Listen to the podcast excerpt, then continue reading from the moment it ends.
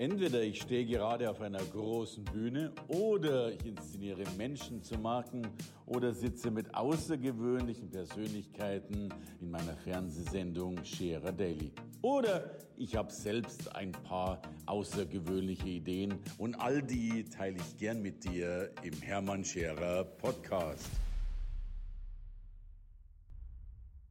Heute habe ich die ganz besondere Ehre und Freude, eine äußerst prominente Person bei mir zu haben, frisch aus seinem neuen Heimatland äh, Dubai eingeflogen und ich bin froh, dass er hier bei mir auf der äh, Couch ist. Er ist einer der erfolgreichsten Redner, Coaches, er ist Autor, er ist Erfolgstrainer. Er füllt die Hallen wie kein anderer in Deutschland und die Nachfrage nach seinen Seminaren ist nicht nur ungebrochen, sondern geradezu unaufhaltbar. Insofern bin ich wirklich dankbar, dass er da ist. Dirk Kräuter. Lieber Dirk, ein herzliches Dankeschön, Dankeschön für dein Kommen. Du Danke. zählst zu den ganz, ganz großen Namen, wenn nicht der größte Name im Speakermarkt. Du füllst Hallen, ich glaube 40.000 Teilnehmer dieses Jahr gehabt. Du hast einen Weltrekord aufgestellt. Aber erzähl mal, was machst du? Du stehst für Verkauf, äh, du machst wunderbare Veranstaltungen. Bitte sag uns ein paar Sätze zu dir und zu deinem Leben. Ich bin seit 28 Jahren selbstständig, ähm, war früher mal Verkäufer, Handelsvertreter im Außendienst und habe dann über Produktschulungen den Weg zum Verkaufstraining gefunden und habe das einfach mehr und mehr professionalisiert. So und mittlerweile haben wir ganz große Hallen und über das Internet in den letzten drei Jahren eine riesige Sichtbarkeit bekommen. Wie du sie früher nur mit TV-Werbung hinbekommen hättest, schaffe ich es jetzt über Facebook und Co. Tausende, Zehntausende von Menschen zu motivieren, zu mir in die Veranstaltung zu kommen und darüber nachzudenken, wie sie denn bessere Verkäufer werden können. Ich glaube, wer Facebook aufmacht und dich nicht sieht, dessen Facebook muss kaputt sein. Weil ich habe das Gefühl, ja. ich sehe dich äh, ständig und immer auf extrem professionelle Art und Weise. Und deine Vision ist bis zum Jahr 2020 eine Million Menschen zu besseren Verkäufern zu machen. Genau, weil einmal aus Sicht des Kunden, wenn wir jetzt ja. im professionellen Bereich uns angucken, aus Sicht des Kunden, wir Kunden fühlen uns doch auch alle wohler, wenn wir da einen Profi haben einen, der wirklich gut mit uns umgeht, der auf unsere Bedürfnisse eingeht, der sich für uns interessiert, der auch mal hinterfragt, was Sinn macht, was nicht Sinn macht. Also einmal aus Sicht des Kunden, dass wir uns als Kunden wohler fühlen. Mhm. Und aus Sicht der Verkäufer, die meisten machen sich das Leben so unfassbar schwer, weil sie keine Ausbildung in dem Bereich haben. Mhm.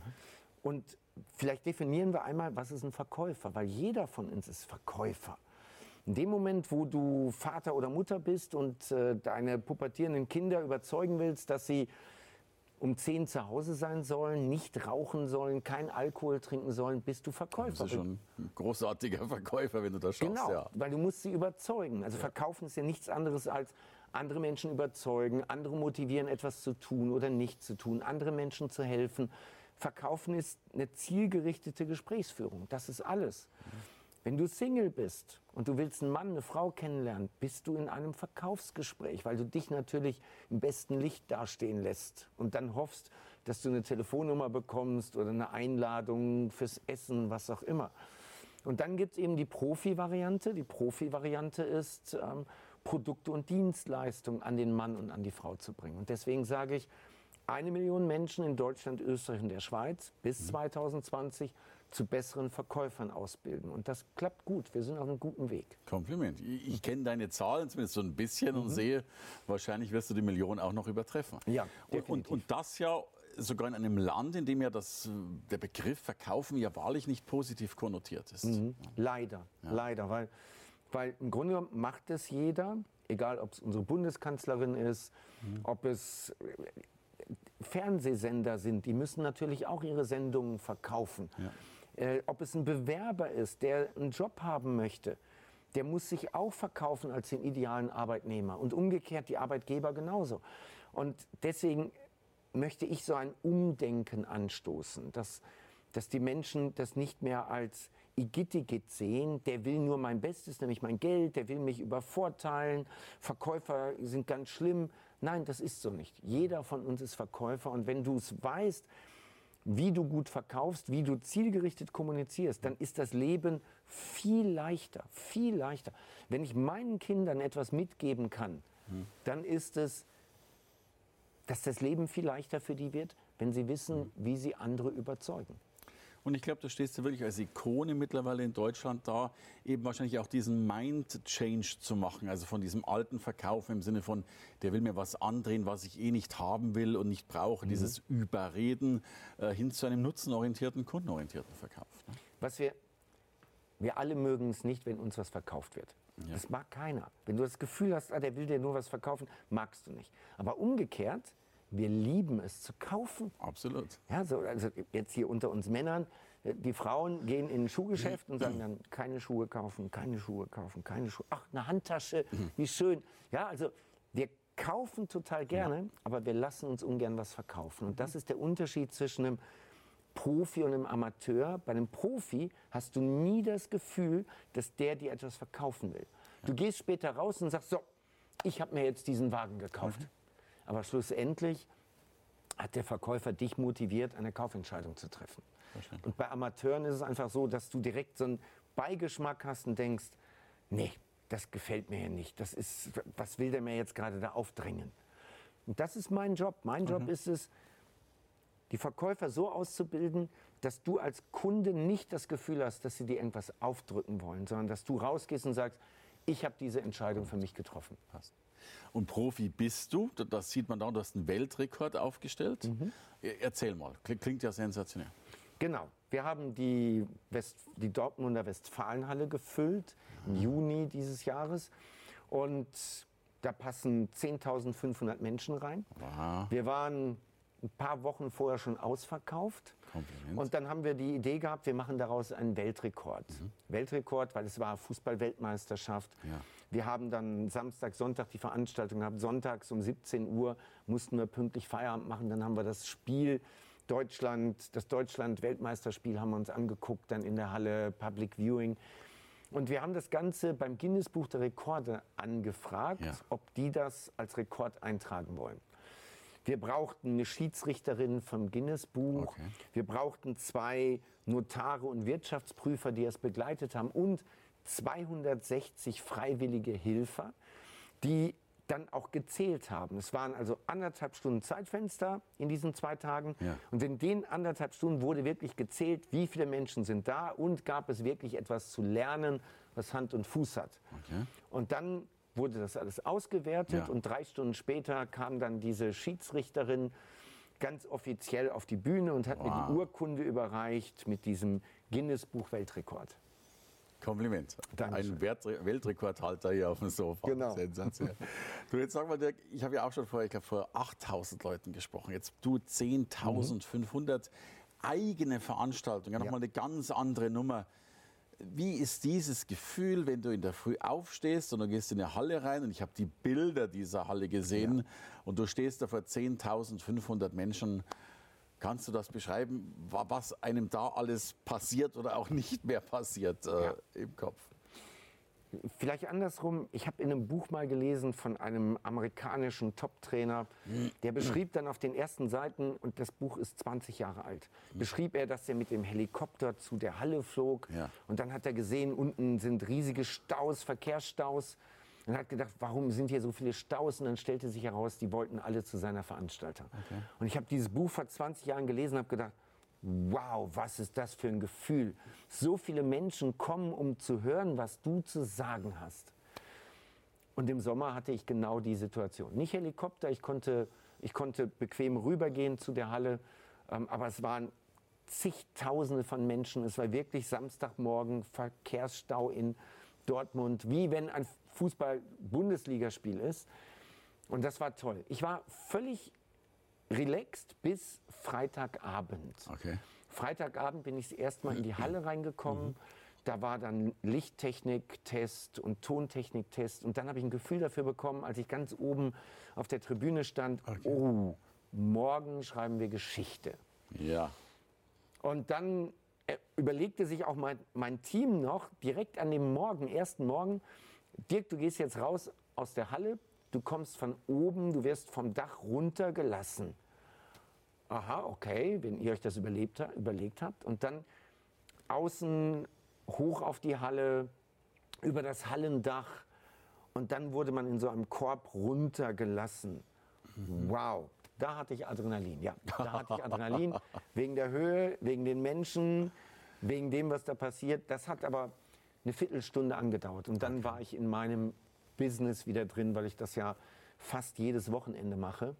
Ähm, dann war wieder mein, das, was ich am besten kann und das, was ich am meisten liebe.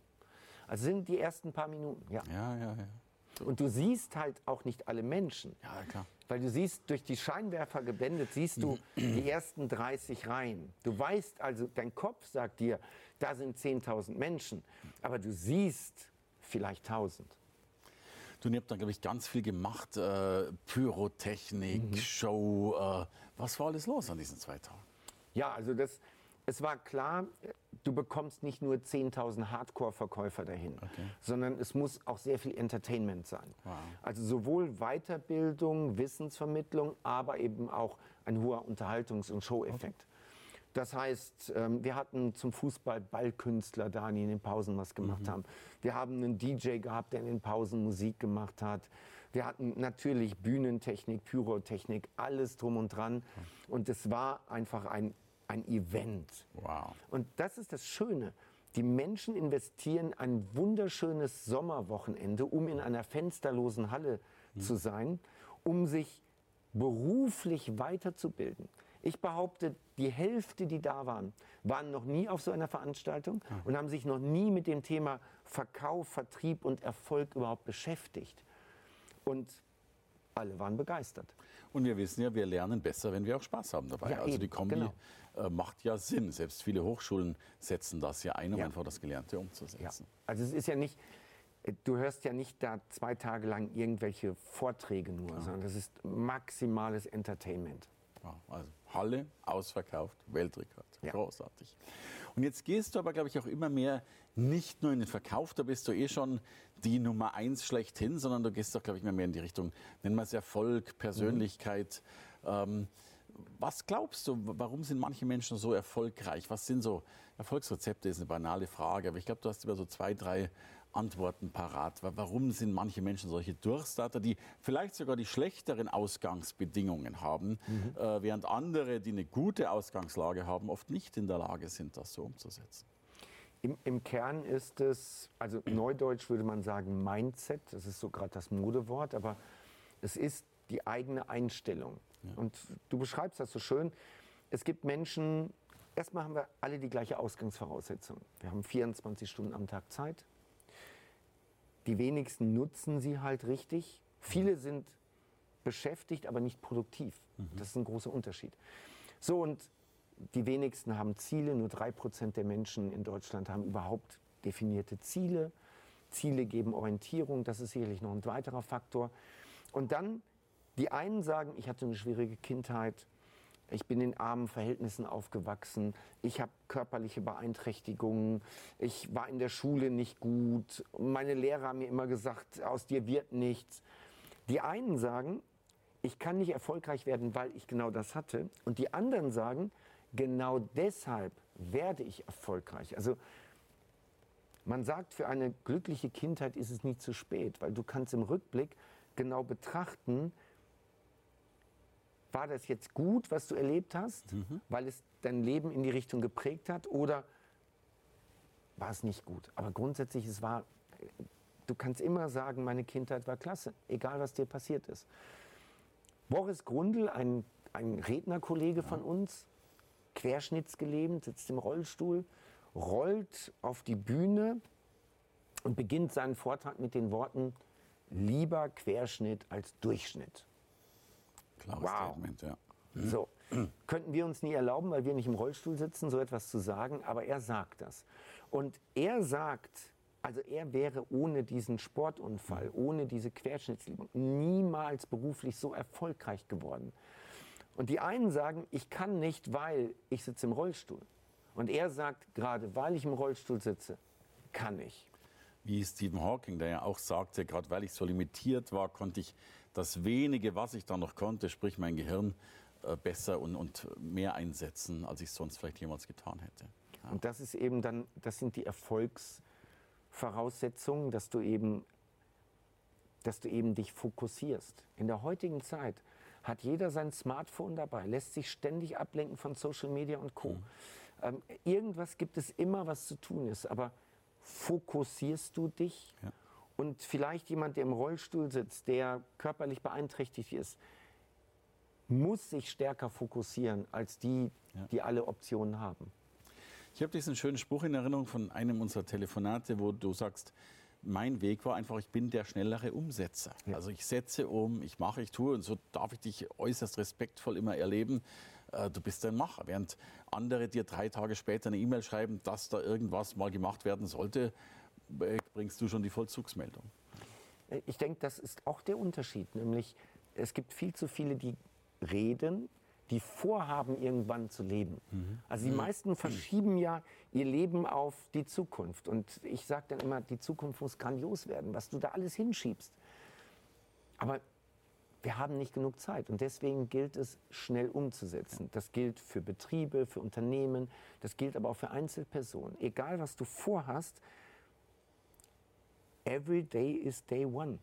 Jeder Tag ist wieder ein erster neuer Tag, wo du damit starten kannst. Ich habe jetzt noch den Vorteil, dass ich 60 Mitarbeiter habe und ich kann immer, wenn ich eine Idee habe, die sofort an meine Leute delegieren. Und das ist auch der Luxus, den ich mir gönne. Und jede Idee, wo ich sage, das könnte Sinn machen, wird von mir an mein Team delegiert und ich fordere sie auf, das dann umzusetzen. Und ich kontrolliere dann immer wieder, macht es Sinn, macht es keinen Sinn, hat es funktioniert, hat es nicht funktioniert. Und dadurch habe ich natürlich ein ganz anderes Momentum, eine ganz andere Geschwindigkeit, etwas zu erreichen. Während die einen noch anfangen zu planen, habe ich das schon umgesetzt. Aber auch die Mitarbeiter muss man sicher erstmal aufbauen, was du erfolgreich getan hast, keine Frage. Ja. Und jetzt lebst du, nachdem du sagst, äh, immer gut und richtig leben, in, in Dubai mittlerweile. Mhm. Sag uns da ein paar Sätze. Wie, wie lebst du dort? Wie gestaltest du dein Leben, dieses Dubai weltweite Leben sozusagen? Der, der eigentliche Grund ist erstens ähm, das Wetter. Mhm. Ich wollte, Dubai hat 300 Sonnentage. Mhm. Und Bisschen du musst, mehr als Hamburg, glaube ich. Ja, und du musst nicht wirklich viel frieren. Ja. Äh, erster Punkt. Der zweite Punkt ist, diese Stadt gibt Energie. Es gibt Orte, die ziehen dir Energie. Es gibt Orte, wo du vor Langeweile stirbst. Und es gibt Orte, die Energie geben. Und wenn du dir die Geschichte von diesem Ort ansiehst, vor 50 Jahren war da nur Sand, Gestrüpp und Steine. Und dann sind zwei, drei Männer auf die Idee gekommen, da eine Stadt zu bauen, eine Metropole zu bauen. Das siehst du an jeder Ecke. Bei mir zu Hause, ich wohne in einem Apartment und wenn ich raus will, dann steige ich in den Aufzug und da läuft immer auf so einem Bildschirm läuft immer so ein Video. Und dann kommt ähm, oft ein Zitat von dem Scheich und der Scheich sagt, ähm, die meisten Führer versprechen, most leaders promise, we deliver wir liefern. Und genau so ist das. Es gibt eine Geschichte, dieser Scheich, also Dubai hat sich beworben für die Expo 2020. Mhm. Und dann gab es das Meeting. Und beim Meeting sagte einer seiner Mitarbeiter, Scheich, wir haben heute die Zusage bekommen für die Expo 2020. Und der Scheich sagt, super, ich freue mich, vielen Dank. Was ist der nächste Punkt auf der Tagesordnung? Großartig. Also es wird da nicht groß gefeiert, es wird nicht innegehalten, sondern es was kommt als nächstes? Was können wir noch machen? Es ist die Superlative, das höchste Gebäude. Und wenn dann irgendein Staat auf die Idee kommt, ein noch höheres zu bauen, dann legen die sofort nach. Also es ist ein unfassbares Wachstum. Damit werden die, die richtigen Menschen angezogen. Ich glaube, das ist so wie damals Alaska, Klondike Creek, die Goldsucher. Ja. Genau die hast du jetzt auch da. Und deswegen bin ich in Dubai. Also du versprichst nicht nur, du lieferst und ich weiß, das tust du. Ich kenne deine Veranstaltungen. Du lieferst hohe Qualität und machst Menschen wirklich erfolgreich. Das schätze ich an dir. Meine Empfehlung ist absolut natürlich deine Veranstaltungen, deine Bücher. Danke, lieber Dirk, dass du da warst. Hermann, vielen Dank.